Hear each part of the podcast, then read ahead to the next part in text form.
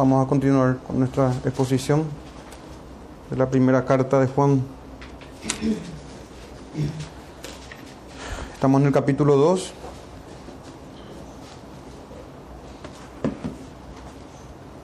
Iniciemos, hermanos, con una oración. Padre nuestro, que estás en los cielos, santificado sea tu nombre, Señor, en nuestros corazones, por medio de Cristo Jesús, por el poder de tu Espíritu Santo. Te pedimos, Padre, que nos bendigas en esta mañana, en este día, por medio de tu palabra, Señor. Te rogamos que hables a nuestros corazones. Te pedimos, Señor, que recibas nuestros cánticos, nuestras oraciones en tu misericordia para con nosotros, en tu amor eterno para con tus escogidos de misericordia, Señor, y concédenos oídos espirituales, ojos que contemplen a tu Hijo Jesús en las Escrituras y por medio de Él a ti, Padre nuestro.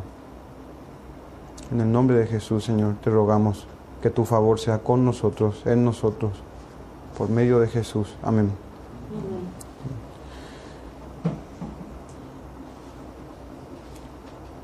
Muy bien, hermanos.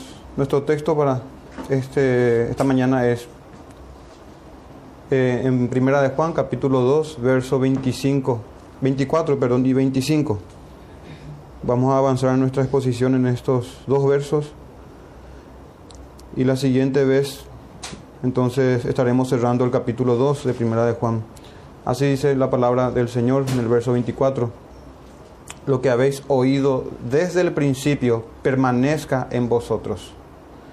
Si lo que habéis oído desde el principio permanece en vosotros, también vosotros permaneceréis en el Hijo y en el Padre. Y esta es la promesa que Él nos hizo, la vida eterna. Amén. Amén, amén. Ahí tenemos, hermanos, la fracción de las santas escrituras, de la santa palabra del Señor para nosotros en el día de hoy. El sermón, hermano, lleva este título, un llamado a permanecer en la verdad. Si bien ese es el título, hermanos, que escogí para este sermón, también se podría decir un llamado a permanecer en las sagradas escrituras para nosotros hoy, aplicando ya a nosotros. O un llamado a permanecer en la sola escritura también puede ser titulado también de esa manera. Un llamado a permanecer en las doctrinas apostólicas también puede ser. Un llamado a permanecer en las doctrinas de Cristo Jesús. Un llamado a permanecer en las doctrinas eternas, inmutables de nuestro sabio Dios. También puede ser titulado así, hermanos. Estaremos desarrollando estos dos versos con sus respectivos temas, si podemos decir. El verso 24 hablaremos, hermanos, sobre una condición para la comunión, a saber, la permanencia en las doctrinas de Cristo. Quiero explicarle a qué me refiero yo con las doctrinas de Cristo, en ese primer punto, que es el verso 24. No solamente sobre su persona, sino también sobre su obra y sobre conocer a este Señor nuestro en las Sagradas Escrituras, conocer el carácter de Cristo, conocer qué agrada al Señor, qué desagrada al Señor, si hemos de tener comunión con Él. Y eso vamos a conocer cuando miremos en las Escrituras cómo el Señor eh, habla acerca del pecado, cómo confronta al pecador, cómo anima a los suyos por medio de su palabra. Entonces ese es nuestro primer punto, hermanos, una condición para la comunión, permanecer en las doctrinas de Cristo. Y en el verso 25, una promesa, ya no una condición, sino una promesa, y es esta, la vida eterna. Aquella promesa que es la vida eterna, hermanos, se desprende o emana de este primer punto que tenemos, la comunión con Él, la comunión con aquel que es eterno. Recordando, hermanos, antes de empezar siempre, el contexto histórico de los gnósticos de aquel tiempo, falsos maestros se introducían en la iglesia y no solamente se introducían ellos, introducían también sus doctrinas de manera solapada y engañosa, con astucia, entonces recordamos, hermano, a los gnósticos no solamente traían problemas doctrinales, sino también sus errores doctrinales llevaban a una práctica errónea también que atentaba, iba en contra de la santificación del creyente. En esa dualidad que ellos presentaban del cuerpo y el espíritu o el cuerpo y el alma, diciendo que los pecados quedan en el espíritu, en el alma, perdón, en el cuerpo, digo bien. Entonces, poca importancia. Uno de, un grupo de ellos, porque había otro grupo que era totalmente legalista, pero el grupo también, un grupo libertino, hermanos, que abusaba de la gracia de Dios, diciendo de que no tenían pecado, de que los pecados quedaban en el cuerpo. Es importante, hermanos, recordar eso, el contexto histórico siempre, en cada libro que leamos, para luego aplicar a nuestros problemas actuales que tenemos en el día de hoy. Si bien no tenemos nosotros gnósticos de aquel, de aquel calibre, de aquel tiempo, tenemos también, hermanos, nuestros problemas en cuanto a doctrina y práctica. Y quiero que vayamos juntos, antes de ir a nuestro texto, a modo de introducción al Salmo 73. Al Salmo 73.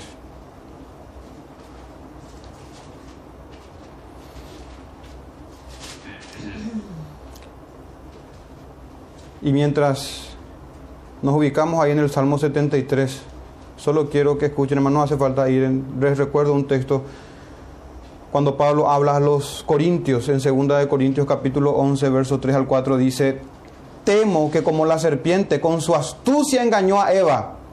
Quiero que vayamos a este salmo, hermano, para que contrastemos un poco con el temor que tenía Pablo y que también debemos tener nosotros que con su astucia engañó a Eva, vuestros sentidos sean de alguna manera extraviados a la sincera fidelidad a Cristo. Imagínense, hermanos, nuestros sentidos pueden ser extraviados de la sincera fidelidad a Cristo. ¿Cuándo es que los sentidos de un creyente son extraviados de la sincera fidelidad a Cristo? Y tenemos una fidelidad falsa, podemos decir. Cuando se nos presenta a otro Jesús. Ese es el, porque si viene alguno predicando a otro Jesús, dice Pablo, hermanos, estos son problemas para nosotros. Tener una visión o una, un conocimiento errado del Cristo. En los sermones pasados hablábamos de sus oficios. Hermanos, hoy quiero también hablar del carácter de Cristo, de cómo es el Señor Jesús. Agregar a, a lo que ya veníamos estudiando para que tengamos comunión con el Cristo de las Escrituras, que no se nos presente otro Jesús, y no necesariamente por un falso maestro, sino por nuestro engañoso y perverso corazón muchas veces. También tenemos un enemigo enorme, hermanos, dentro de nosotros mismos. Esta era la preocupación de Pablo para con los hermanos de Corintios y para con toda la iglesia también. Y es la preocupación que debemos tener también nosotros, por nosotros mismos, por nuestras familias, por la iglesia que, se nos presente a otro Cristo. A veces nosotros mismos, hermanos, podemos caer en esto, yendo a las Escrituras y sellando en nuestro corazón las partes más agradables del Señor, pero no así sus palabras también de corrección y de amonestación. Salmo 73. Hace poco pasé por una situación, hermanos, algo, un evento particular en mi vida y me identifiqué mucho con este salmo. Y yo quiero seleccionar un par de versículos para eh, exponer mi idea, hermanos, en cuanto a esto. Y quiero mostrarles el error del salmista en los versos 2 y 3, cuando dice, en cuanto a mí, casi se deslizaron mis pies, por poco resbalaron mis pasos, porque tuve envidia de los arrogantes viendo la prosperidad de los impíos. Y uno puede decir, ah, ok, pero yo no tengo problemas en cuanto a eso.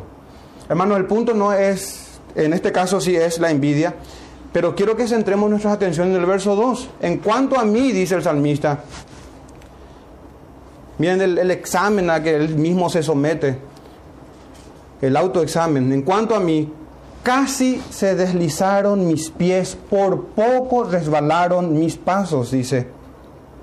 Y miren, da luz acerca de este, de este tropiezo que tuvo este, este hombre en el verso 13. Verdaderamente, dice él, en vano he limpiado mi corazón y lavado mis manos en inocencia, pues he sido azotado todo el día y castigado todas las mañanas. Hermano, él está teniendo un problema en cuanto a su entendimiento. Ya se nos advirtió sobre esto, que el que quiere vivir piadosamente en Cristo Jesús recibirá persecución. Así que puede ser que nosotros también por poco y hayamos resbalado. ¿Cómo se resbaló aquí el salmista en el verso 13 y 14? Considerando solamente dejar de lado los mandamientos de Jehová. Dejar de lado. Quizás la motivación era que los impíos prosperan, que tienen salud, riqueza. En nuestro caso puede ser diferente. Una enemistad con un hermano puede ser. Pecados que no podemos abandonar puede ser. Envidia a otro hermano puede ser. Un sinnúmero de motivos, pero pueden estar estas cosas acá, hermanos, que nuestros pies por poco, por poco y resbalan y se apartan de la comunión con la iglesia y de la comunión con Dios. En el verso 16 de este salmo tenemos la corrección de su entendimiento. ¿Y cómo es que llega la corrección del entendimiento? En el verso 16 dice, cuando pensé para saber esto fue duro trabajo para mí, hasta que entrando en el santuario de Dios comprendí el fin de ellos. Pero fíjense cuando, hermanos, cuando entró en su santuario. Esto se aplica a nosotros en Cristo Jesús y a todos los que están en Cristo Jesús, cuando entran en oración, en comunión con Dios, cuando hablan a su Padre a solas en oración y el Señor nos muestra el error de nuestro entendimiento. Cuando por las escrituras, hermanos, se nos muestra que estamos errados en nuestra forma de pensar y de concebir algo. Hasta que entrando en el santuario de Dios comprendí el fin de ellos, ciertamente lo has puesto por deslizadero, dice el 17, en asolamientos los hará caer Miren el verso 21. Se llenó de amargura mi alma y en mi corazón sentía punzada. Tan torpe era yo, dice el 22, que no entendía. Era como una bestia delante de ti. Hermanos, y no, no creo que yo sea el único que se identifique con este texto. Así somos torpes, hermanos, como una bestia. Y gracias al Espíritu del Señor y a la comunión que es en Cristo Jesús, que nos enseña la unción del Santo para no ir en caminos de apostasía. Y decimos como el salmista, por poco y me resbalo. Cuando ya estaba abandonando la fe, cuando ya iba a desistir del camino, cualquiera sea el motivo, hermanos. Entonces tenemos la corrección de su entendimiento y miren esta hermosa conclusión para cerrar ya nuestra introducción en el verso 27 y 28. Porque aquí, los que se alejan de ti perecerán. Él, él estaba, hermano, el salmista, por poco y se alejó de Jehová. Por poco y se deslizaron sus pies también al ver que a los impíos le iba bien. Por poco, perdón, el 27, porque aquí, los que se alejan de ti perecerán, tú destruirás a todo aquel que de ti se aparta, incluso el salmista. Todos aquellos que se apartan del Señor. Pero en cuanto a mí, dice otra vez él, el acercarme a Dios es el bien He puesto en Jehová el Señor mi esperanza para contar todas tus obras. Ahora, hermanos, esta última parte, ¿cómo aplicamos a nosotros? ¿Cómo contamos las obras del Señor si no es en el conocimiento de las sagradas escrituras? El acercarnos a Dios es el bien. Sabemos que la única manera agradable al Padre para acercarnos a Él es por medio de Cristo Jesús. Este error, hermanos, del salmista en este Salmo 73 en cuanto a su aplicación, hermanos, puede aplicarse de diversas maneras, no necesariamente por la envidia a los que prosperan o a los impíos que les va bien. Así también nosotros, tan necios somos muchas veces y nuestro entendimiento está entontecido por las idolatrías que nos asedian y tenemos a otro Cristo lo mismo, hermanos, que pasó el salmista aquí, su experiencia, es el temor que Pablo expresa a los corintios, que con astucia la serpiente antigua engañó a Eva. Hermanos, lo feo del diablo y los demonios no son sus cuernos, su cola o cosa por el estilo. No. Es más, eso es más fábula que otra cosa. Se viste como ángel de luz, pero lo horrible de él es que no aparta de la sincera fidelidad al Cristo de las Escrituras. Así como el salmista y por poco, hermanos, resbala. Esos textos quise escoger, hermanos, si uno lee detenidamente, se va a dar cuenta que a pesar de que él en su experiencia por poco resbaló, el Señor nunca le apartó, nunca se apartó de su lado y siempre estuvo guiándole según su consejo y su corrección para terminar de esta manera, santificado en la palabra del Señor. Hermanos, vayamos a nuestro texto. Debemos, dice, retener lo que se ha oído desde el principio. También nosotros podemos decir como el salmista, por poco y resbalan mis pies. Por poco y resbalan mis pies. Nuestro verso 24 dice, lo que habéis oído desde el principio permanezca en vosotros. Esta es una condición para la comunión, hermanos la permanencia en lo que hemos escuchado, oído desde el principio, es decir, las doctrinas de Cristo. Podemos preguntarnos, ¿qué es lo que oyeron desde el principio? Tenemos la respuesta al inicio mismo de esta carta, en el capítulo 1 de Primera de Juan, verso 1 al 3, texto que ya estudiamos. Les leo, dice de esta manera, lo que era desde el principio, lo que hemos oído, también dice el apóstol, lo que hemos visto con nuestros ojos y lo hemos lo que hemos contemplado y palparon nuestras manos tocante al verbo de vida. El verso 2, porque la vida fue manifestada y la hemos visto y testificamos y os anunciamos la vida eterna, la cual estaba con el Padre y se nos manifestó. Lo que hemos visto y oído, dice el verso 3, eso os anunciamos. Eso es, hermanos, lo que hay que retener. Esta es la doctrina apostólica que es desde el principio. Eso os anunciamos, dice el apóstol Juan, para que también vosotros tengáis comunión con nosotros y nuestra comunión verdaderamente es con el Padre y con su Hijo. Semejante, hermano, a nuestro texto de hoy. Solamente que en el verso 24, al final del verso 24 dice, el Hijo, en el Hijo y en el Padre, acerca de la comunión. Eso de permanecer en Él significa, hermano, eso, tener comunión ahí con Dios por medio, con el Padre por medio del Hijo. A eso se refiere, hermanos. Eso es lo que se ha escuchado desde el principio.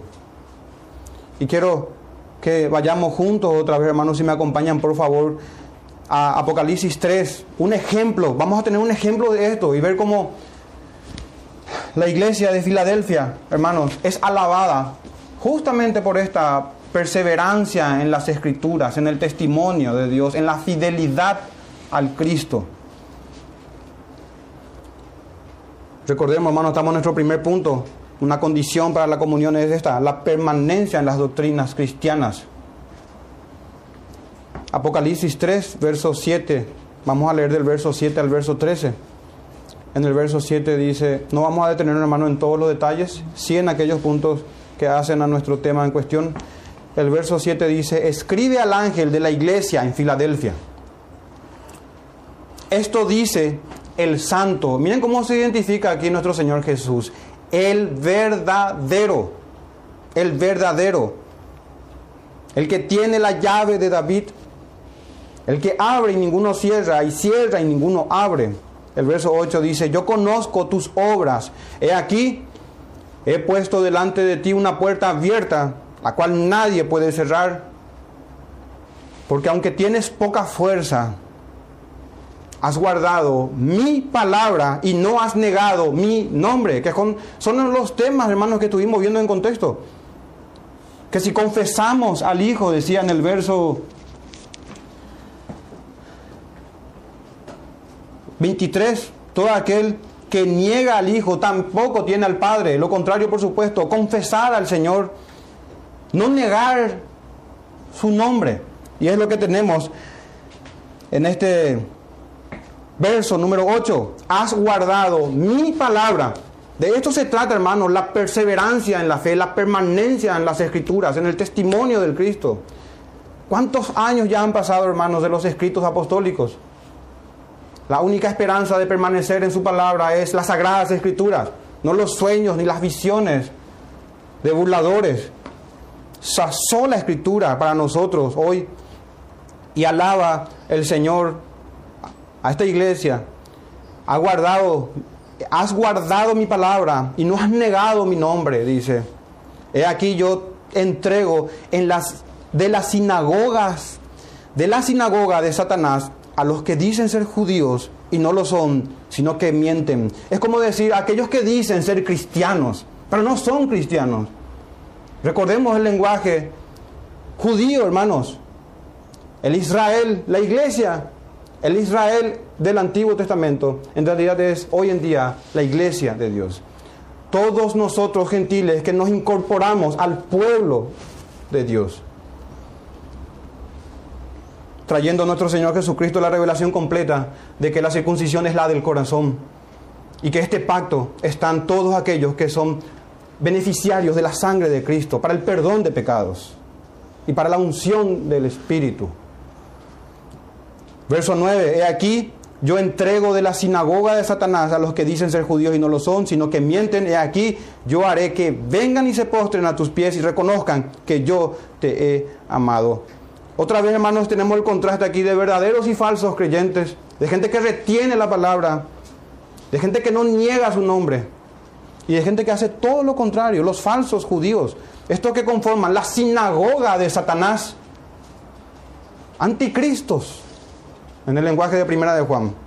Verso 10, por, miren esto del verso 10, hermanos, muy revelador. Por cuanto has guardado la palabra de mi paciencia, en otras versiones, le leo la Biblia de las Américas, dice, porque has guardado mi mandato de mi perseverancia. En la NTV dice, dado que has obedecido mi mandato de perseverar, atiendan esto hermano, esto es perseverar, perseverar en lo que han oído desde el principio, o perseverar en la palabra de Jehová. La Biblia, palabra de Dios para todos, esta versión dice, tú obedeciste, le dice a Filadelfia, a mi mandato de perseverar. La Biblia, Dios habla hoy, dice, has cumplido mi mandamiento de ser constante. La nueva Biblia viva dice, por cuanto me has obedecido y has sido constante, has guardado el testimonio del Señor. La constancia y la perseverancia no, se, no es tanto a asistir a un local. La constancia y la perseverancia tienen más que ver, hermanos, con ser perseverantes y constantes en la fidelidad al Cristo de las Escrituras. Perseverar en el testimonio dado por los santos profetas y apóstoles.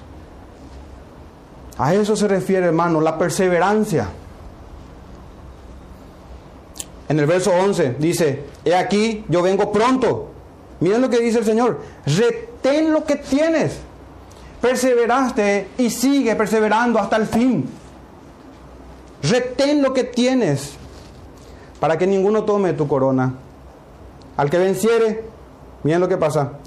Es como decir, al que persevera, al que retiene, al que venciere, perdón, yo le haré columna, algo inamovible, columna en el templo de mi Dios. Y nunca más saldrá de allí. Esto es decir, vida eterna otra vez. En otro lenguaje, hermano, es lo mismo. Es vida eterna es formar parte del cuerpo de Cristo por toda la eternidad, a los que perseveran en el testimonio de las escrituras. Dice, y nunca más saldrá de allí, y escribiré sobre él el nombre de mi Dios y el nombre de la ciudad de mi Dios, la nueva Jerusalén, la cual desciende del cielo de mi Dios, y mi nombre nuevo. El que tiene oído, oiga lo que el Espíritu dice a las iglesias. Este es un ejemplo, hermanos, un buen ejemplo de permanecer en lo que hemos oído desde el principio. Hermanos, pero si bien es cierto que la doctrina se basa también en su persona divina y humana, también se basa en la obediencia, en las enseñanzas que nuestro Señor Jesucristo nos dio. Vayamos primeramente en cuanto a su persona.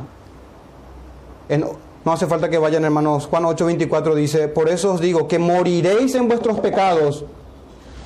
Porque si no creéis que yo soy, en vuestros pecados moriréis. Si no aceptamos al Cristo de las Escrituras como el único, la única ofrenda para nuestros sacrificios, para nuestros pecados, perdón. ¿Qué esperanza hay, hermanos, de perdón? Sino que en nuestros pecados moriremos si no entendemos que la salvación es solamente por medio de Jesús. Por gracia solamente, no por algo que nosotros hayamos hecho. Y el medio es la fe, creer en este Señor Jesús. En nuestros pecados, en vuestros pecados, dice el Señor, moriréis si no creéis que soy yo. Y repite, en vuestros pecados moriréis, dice de vuelta. El verso 25 de ese mismo texto de Juan dice, entonces le dijeron, ¿tú quién eres? Miren lo que responde el Señor. Entonces Jesús le dijo, lo que desde el principio os he dicho. Este lenguaje recurrente, hermanos, que se repite una y otra vez en el Evangelio de Juan, como en la primera carta de Juan, también se repite muchas palabras eh, en Apocalipsis, también en el lenguaje que el apóstol Juan utiliza. Y aquí el Cristo mismo dice, lo que yo les dije desde el principio. Porque nuestro Jesucristo es inmutable, Hijo de Dios. Él no cambia. La revelación dada a los apóstoles es la misma revelación que nosotros debemos recibir hoy para ser salvos. Para nosotros, nosotros estamos, hermanos, familiarizados con los textos de las Escrituras, pero alguien que pudiese ver el sermón, no, quizás. Y hacemos bien nosotros en leer una y otra vez hasta acudir a la presencia del Señor, las escrituras. En ese sentido, hermanos, recordemos cómo empieza el Evangelio de Juan otra vez, acerca de lo que él dijo desde el principio. Uno pudiese preguntarse, ¿qué es lo que dijo él desde el principio? Bueno, escuchemos a su testigo, Juan, y cómo empieza él, el Evangelio de Juan, su testimonio. En el principio, dice Juan, era el verbo y el verbo era con Dios y el verbo era Dios. Es necesario recibir al Cristo divino al único Cristo que hay. Los otros son, otros son falsos Cristos. Es otro Jesús. Si no nos postramos delante del Hijo de Dios, quien es Dios mismo. Dice que Él era con Dios, en un sentido, no era Dios, en el sentido de que no es el Padre, pero en otro sentido dice, el verbo era Dios, dice. La doctrina de la Trinidad, hermanos, es la única que explica eso y que es, que es eh, coherente, consecuente con toda la escritura. Dice que este era en el principio con Dios. Y miren esto, un atributo que solamente tiene Dios como creador y sustentador. Todas las cosas por Él fueron hechas. Si el Cristo que usted tiene no es divino, no es Cristo en absoluto, hermanos. Es necesario recibir a este Cristo, a lo que se ha predicado desde el principio. Todas las cosas por Él fueron hechas y sin Él nada de lo que ha sido hecho fue hecho. En Él estaba la vida y la vida era la luz de los hombres. En el verso 9 dice, aquella luz verdadera, que es Cristo, que alumbra a todo hombre, venía al mundo. En el mundo estaba y el mundo por Él fue hecho. Suficiente, hermanos, textos, y conste que hay muchos más que hablan de que Cristo es el creador de los cielos y la tierra también el aliento de Jehová da vida. Sabemos que nuestro trino Dios es el único y verdadero Dios. Hermanos, la doctrina sobre su persona, pero quiero dar otro énfasis ahora, la doctrina sobre su persona, pero no en cuanto a sus oficios, no en cuanto a su deidad y en cuanto a su humanidad, que creo que no tenemos problema, nadie debería tener problema hoy en día en cuanto a la humanidad de Cristo, como si lo había en aquellos tiempos con los gnósticos. Pero quiero, hermano, ahora hablar de la doctrina de Cristo, pero en cuanto a su carácter, en cuanto a su temperamento, hermanos, en cuanto a su carácter. En Lucas 9:41, escuchen bien estas palabras, dice el Señor, oh generación incrédula y perversa. Si alguien hoy dijese eso, ¿Cómo le tildaríamos nosotros, hermanos? Un completo, y no digo por el Señor, digo por alguien que se asemeja a Cristo, un completo desubicado, alguien que le falta un tornillo o tiene que bajar una revolución. ¿Cómo se atreve a hablar así a la muchedumbre? ¿Cómo se atreve a decir generación perversa en la plaza al público, por ejemplo? Es un completo desequilibrado, es un completo demente, vamos a decir. Y cuidado, hermanos, porque puede ser que no estemos viendo al Cristo de las Escrituras. Oh generación incrédula y perversa. Y conste que ellos, hermanos, no estaban haciendo, no se comportaban como los fariseos. Esto era el pueblo de Israel, gente que seguía a Cristo y estaba detrás. Dentro de ellos estaban sus mismos discípulos, que no pudieron echar fuera a un endemoniado. Y el Señor les dice a todos ellos, ¿hasta cuándo he de estar con vosotros y os he de soportar? ¿Será que vamos a seguir a este Señor? ¿Será que hemos de seguir a alguien que nos habla así? ¿Por qué no apartaste Jesús en privado? ¿Por qué no le amones? Este es el Cristo de las Escrituras también, hermanos. ¿Hasta cuándo tengo que soportarles? Gálatas, ¿saben qué pasa, hermanos? Que nuestro Señor no busca el favor de los hombres. Él busca solamente el favor de su Padre y complacerle al Dios. Eso es lo que Él busca. Y de eso tenemos que nosotros tomar también para nuestra enseñanza y no ser diferente a nuestro Maestro. Pablo aprendió bien. En Gálatas 1.10, busco el favor, busco ahora el favor de los hombres o el de Dios, les dice. O trato de agradar a los hombres. Ok, nosotros tratamos de agradar a los hombres muchas veces, a expensas de agradar a Dios. Y eso es lo que tenemos que corregir, hermanos. Si vamos a ser discípulos del Cristo, no podemos burlar, y de hecho que no vamos a burlar a Jesús. Nos habla a través de su palabra. Y dice Pablo en Gálatas 1.10 que yo estaba leyendo, termina ese verso diciendo así, si todavía agradara a los hombres, no sería siervo de Cristo. Ahí se distingue, hermanos, un siervo de Cristo no agrada a los hombres. No agrada a los hombres. La amonestación cristiana, hermanos, trae ira sobre los que escuchan. No es que el creyente y no es que el predicador quiera encender la ira de los que oyen. Es que cuando habla la palabra, hermanos, trae este enojo cuando uno presenta al Cristo de la Biblia. Si, presentamos al Jesús de las Escrituras, vamos a recibir esto de propios y extraños muchas veces. Ejemplo, otra vez, la predicación de Pedro y Juan, no hace falta que vayan Hechos 5:33, ellos oyendo esto se enfurecían y querían matarlos, dice. Esa es la reacción, hermanos. El caso de Esteban y su predicación en su defensa, y por supuesto se ganó la muerte. En, el, en Hechos 7:54, oyendo estas cosas, se enfurecían en sus corazones y crujían los dientes contra él. El verso 57 dice de Hechos 7, entonces ellos, dando grandes voces, se taparon los oídos y arremetieron a una contra él. Este es el Cristo predicado con fidelidad. Y cuando Cristo predicaba, tampoco era, hermanos, lisonjero. Tampoco. Y estos son sus testigos. Estos son aquellos a los que el Señor les preparó diciendo, no teman, porque van a matarle. No teman.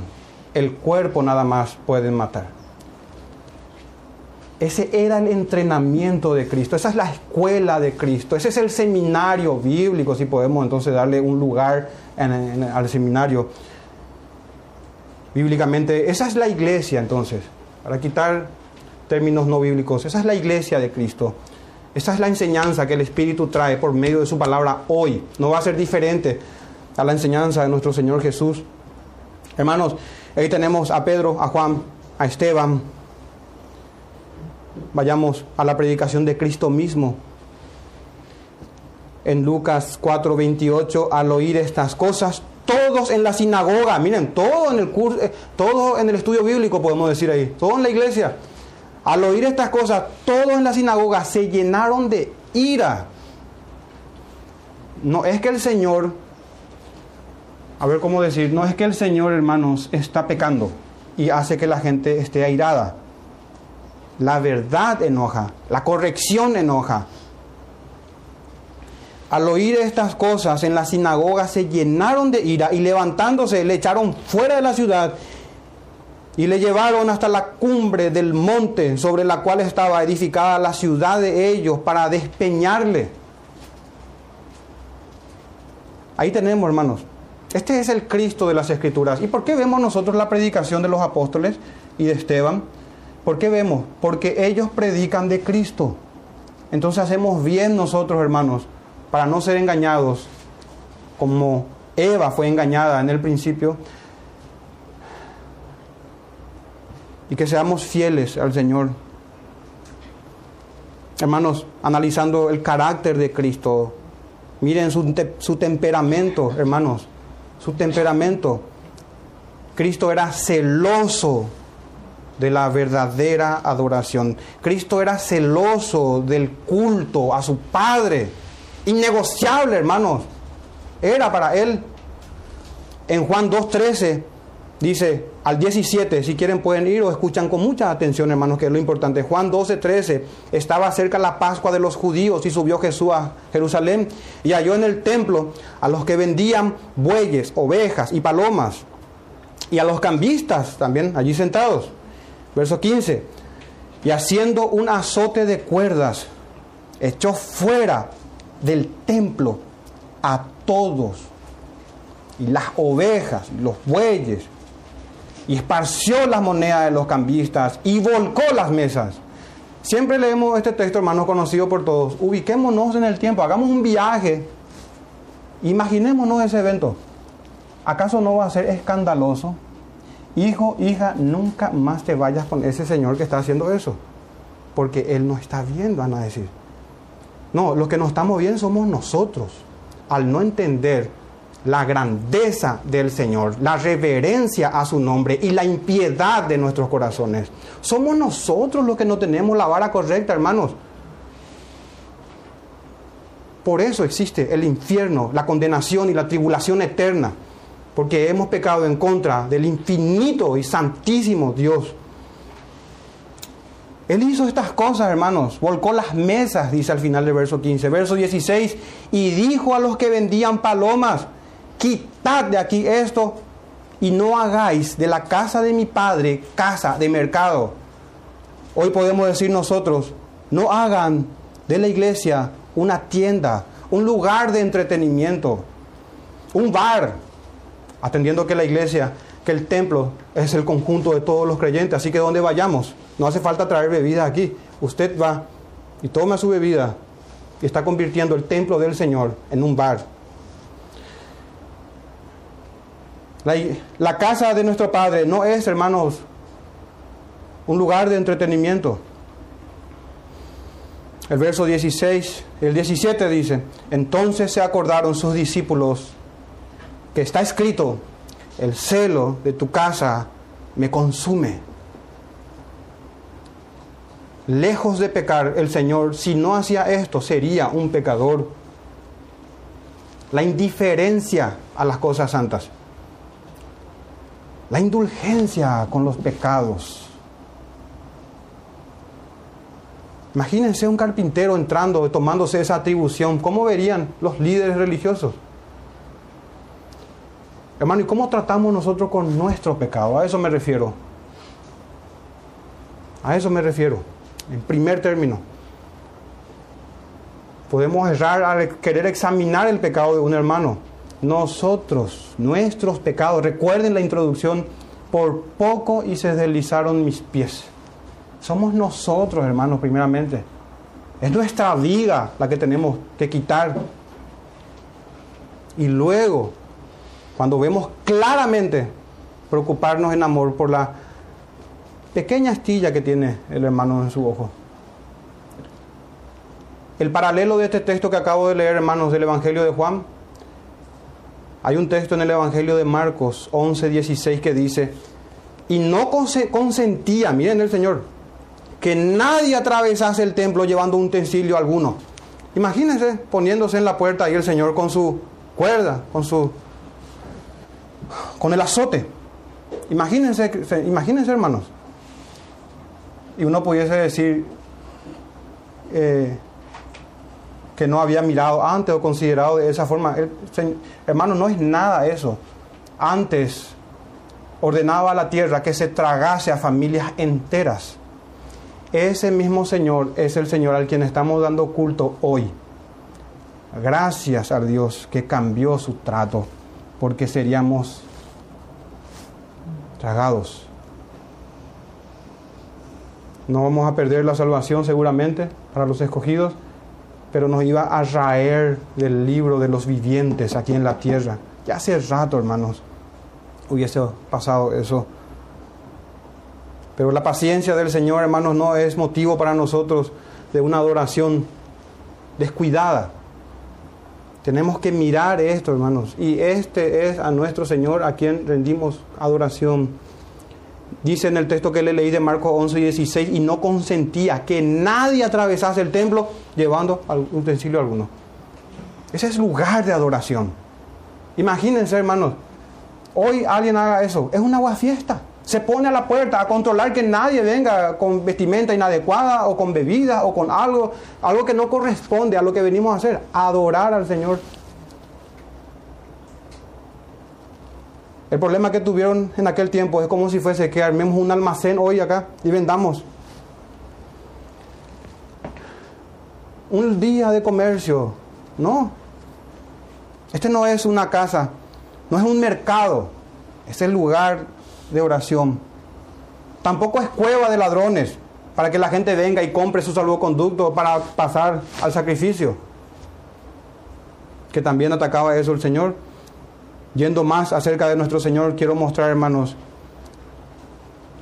lo inflexible y radical de nuestro Señor al tratar con el pecado.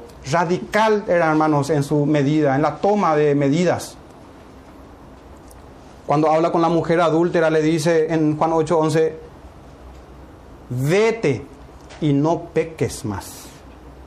Esas son las palabras que el Señor nos da también a nosotros. Para cada uno, cada uno sabe, hermanos, en qué estamos perseverando. El texto nos habla de perseverar en lo que hemos oído, no nos habla de perseverar en nuestro pecado favorito, hermanos. No peques más. Esta es la palabra de Cristo que llega en el día del Señor por medio de las Sagradas Escrituras, ni siquiera por medio del hermano, es por medio de las Sagradas Escrituras. Nosotros somos meros instrumentos, meros repetidores de la Escritura. No solamente a la mujer adúltera, adúltera, al paralítico. En Bethesda, en Juan 5, 14. No peques más, le dijo, para que no te venga alguna cosa peor. Esto es nuestro Señor, hermanos. Con Él estamos haciendo un discipulado. Desde que iniciamos la fe hasta finalizar nuestra vida en el cuerpo. Así como es necesario, hermanos, tener una buena doctrina sobre Dios, es también necesario tener una buena doctrina sobre la comunión con ese Dios a quien decimos conocer. Una buena doctrina sobre la comunión. Y presten atención, hermanos, este es un texto que ya leímos, ya estudiamos en 1 de Juan 1, 5 al 6, dice, y este es el mensaje que hemos oído de él. Este esto es lo que era desde el principio. Y, nos, y os anunciamos, dice, Dios es luz y no hay ninguna tinieblas en Él. Si decimos que tenemos comunión con Él, andamos en tinieblas, mentimos y no practicamos la verdad. Es necesario, hermanos, tener un buen conocimiento del ser de Dios, pero tener también un buen conocimiento de la comunión con Él. De la comunión con Él y a lo que estamos llamados a hacer, que es a arrepentirnos, a abandonar nuestros pecados. La vida cristiana se inicia con el arrepentimiento y se persevera con arrepentimiento. Dicho de otra manera, la vida cristiana se inicia con abandonar el pecado y se continúa de esa manera. Es así, hermanos. El medio que el Señor destinó, determinó es la palabra. Santifícalos en tu palabra. Tu palabra es verdad. Ese es el medio, hermanos, para conversión, para santificación. La palabra escrita de nuestro Señor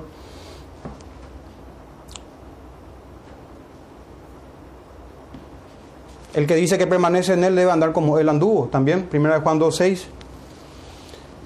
Antes de pasar a nuestro siguiente punto, hermanos, quiero recordarles que es necesario, en todo esto que estamos hablando, que el corazón esté involucrado.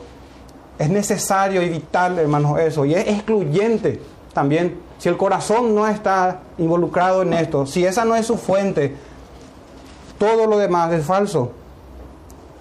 En el Salmo 119, verso 11, en mi corazón he guardado tus dichos. Es como decir, he atesorado, he guardado, han permanecido, porque están guardados ahí, para no pecar contra ti.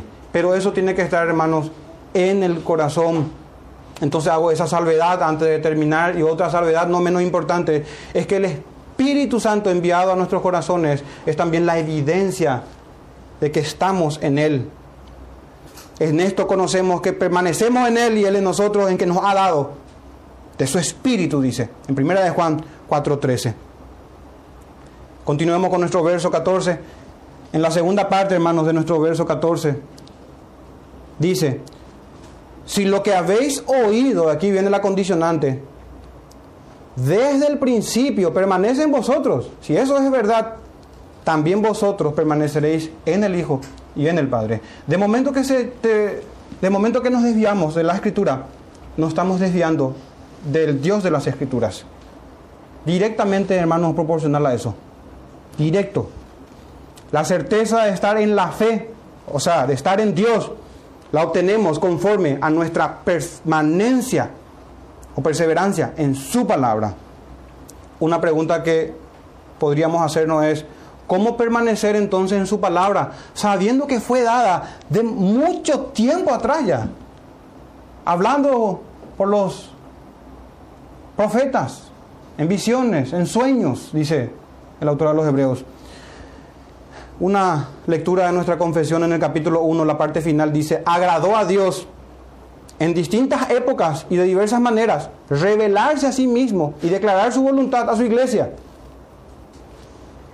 Y posteriormente, miren esta parte hermanos, para preservar y pregonar mejor la verdad y para un establecimiento y consuelo más seguro de la iglesia contra la corrupción de la carne y la malicia de Satanás y del mundo, le agradó a Dios, ¿verdad? Le agradó poner por escrito esa revelación en su totalidad.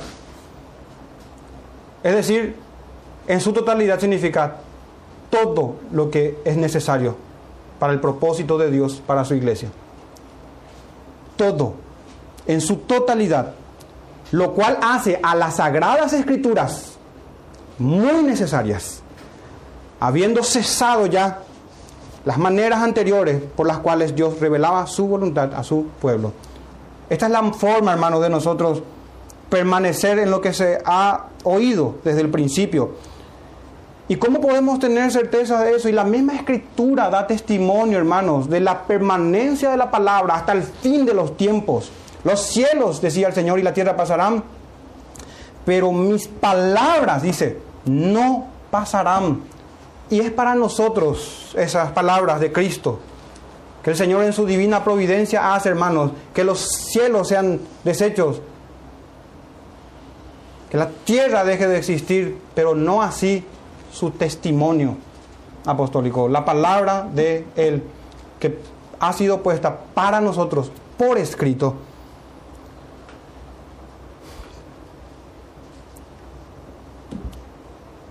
Tenemos, hermanos, con mucha razón entonces, la advertencia a escuchar con atención a aquel que nos amonesta desde los cielos.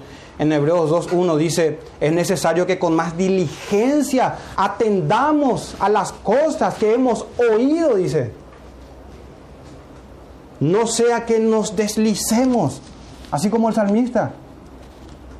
Hermanos, Imagínense el gran privilegio que tenemos nosotros, que se nos ha dejado las escrituras.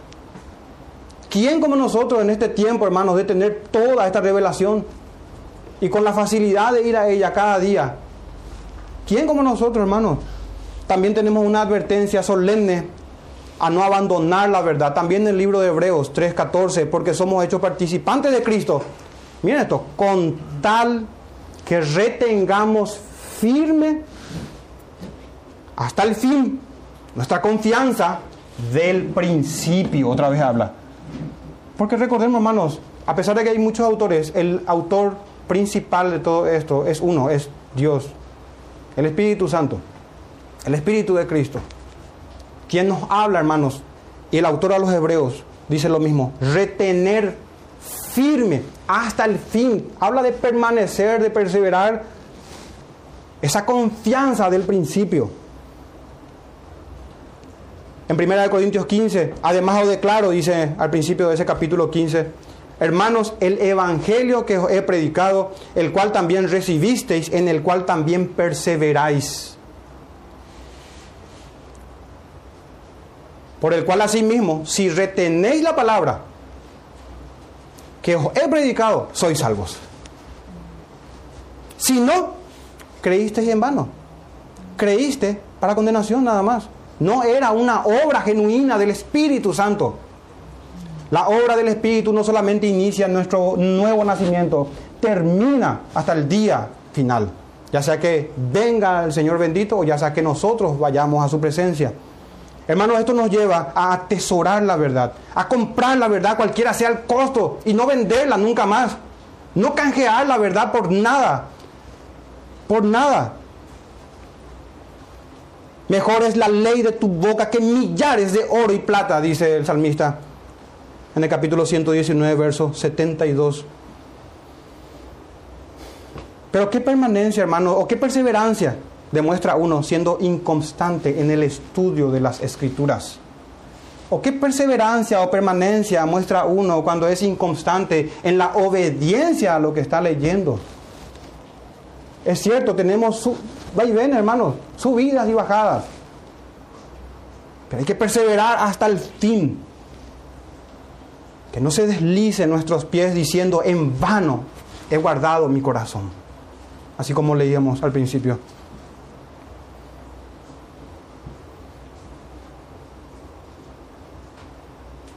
Vayamos a nuestro segundo y final punto en el verso 25 ya para ir terminando. Y esta es la promesa que Él nos hizo, la vida eterna. De otra forma pudiésemos decir, y esta es la promesa para los que perseveran, la vida eterna. O la vida eterna es el resultado de permanecer en el Hijo y en el Padre. Esta es la promesa, hermanos, dada por nuestro Señor Jesús desde el principio cuando Cristo hablaba a los escribas y fariseos, le decía, escudriñad las escrituras, escudriñad las escrituras. ¿Cómo uno va a ir a la revelación dada en los tiempos de Moisés si no por la escritura? Dios habló en su debido tiempo de manera audible a estas personas, apóstoles y profetas. Hoy no debemos esperar eso, hoy debemos ir a la escritura. Cuando el Señor habla a estos hombres, dice, escudriñad las escrituras, no es vayan y tengan no le estimula o le alienta a que vayan y traigan nueva revelación. Eso no le corresponde a ellos. Vayan y escudriñen, es su responsabilidad. Pero miren esto, porque a vosotros os parece que en ellas tenéis la vida eterna. Y era cierto, esto está en Juan 5:39. Y ellas son las que dan testimonio de mí. Las escrituras son las que dan testimonio de la vida eterna, es decir, de Cristo. Esta es la promesa, hermano, que era desde un principio, cuando el Señor decía, de cierto, de cierto os digo, el que cree en mí tiene vida eterna. Esta fue la misma promesa transmitida por todos los apóstoles, hermanos. Y ya voy a omitir varios textos que quería compartir con ustedes y meditar en las doctrinas apostólicas sobre la vida eterna.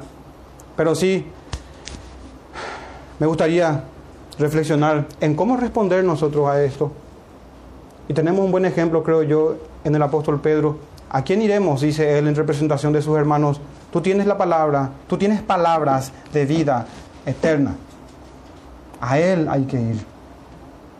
Es decir, a las sagradas escrituras hoy. Y viendo que esta es la promesa, hermanos, también, también debemos considerar lo que no nos promete el Señor. Cristo jamás prometió, hermanos, prosperidad económica. Algunos buscan recovecos para ver dónde está. No, pero Abraham era un hombre rico. Job también. Si el Señor quiere, hermanos, bendice con prosperidad material, con bienes materiales. Pero no es el punto de las escrituras ni del Evangelio. Los tesoros eternos son el punto central que está anclado a Cristo Jesús, de ser parte de Él de ser el cuerpo de Cristo y de heredar a nuestro Señor Jesús y contemplar su rostro por la eternidad y tener comunión con Él para siempre. El Señor no nos promete, hermanos, ausencia de las enfermedades o que nos guardará de enfermedades o de accidentes. Si quiere lo hace, pero no nos promete, no nos promete, hermanos, librarnos de la enemistad con el mundo. Al contrario, nos promete que vamos a tener eso. Y debemos estar como los apóstoles, gozosos al recibir la persecución, porque ellos entendían, porque fueron instruccionados por el Cristo verdadero. Y la iglesia está llamada a aprender de ese Jesús, no de otro. Cargar con nuestra cruz, hermanos, no es cargar con nuestros problemas. Yo sé que se usa ese lenguaje muchas veces, pero teológicamente no es. Es más bien cargar con los problemas por confesar a Cristo y estar dispuesto a morir por Él. Vivir piadosamente en Cristo Jesús y recibir la persecución. Para concluir, hermanos, cerramos nuestro sermón de hoy repasando que es necesario perseverar en las doctrinas de Cristo para la comunión con Dios. Y hago una aclaración que es muy importante. No se persevera para ser salvo. Es un error. Atiendan bien, hermanos. No se persevera para ser salvo. Se es salvo para perseverancia. No es que los salvos pueden perder su salvación. No es así. No se persevera para ser salvo, se es salvo para perseverar. Concluimos también que es necesario perseverar en la comunión con Dios para la vida eterna. Es decir, este orden, hermanos, perseverancia en las doctrinas bíblicas trae comunión con el Hijo y con el Padre, trae la vida eterna. Este es el orden. Cierro con estos versos en Lucas 9:44. Miren lo que dijo el Señor. Haced que os penetren bien en los oídos estas palabras. Estaba hablando de la doctrina del centro del Evangelio, que era sus padecimientos por nuestros pecados. Pero aplica, hermanos, a todas las palabras de Cristo Jesús, aplica a todas las palabras de las Sagradas Escrituras. Este debe ser, hermanos, nuestro llamado también hoy para perseverar en eso. En Lucas 9:44 repito, haced que os penetren bien en los oídos las palabras, es decir, atesorarlo en el corazón. Atesorarlo en el corazón. Vamos a terminar, hermanos, en oración y dar gracias al Señor por su palabra, pidiendo su favor y que su Santo Espíritu obre poderosamente en nosotros, sobrenaturalmente en nosotros, no con visiones ni sueños, sino que obre sobrenatural y poderosamente con vidas cambiadas que dan gloria al Señor. No vidas impecables, vidas penitentes, vidas que se arrepienten, vidas, vidas de hombres y mujeres que entienden su bajeza y su vileza delante de Dios Santo. Vamos a orar, hermanos, todos juntos y pedir el favor del Señor.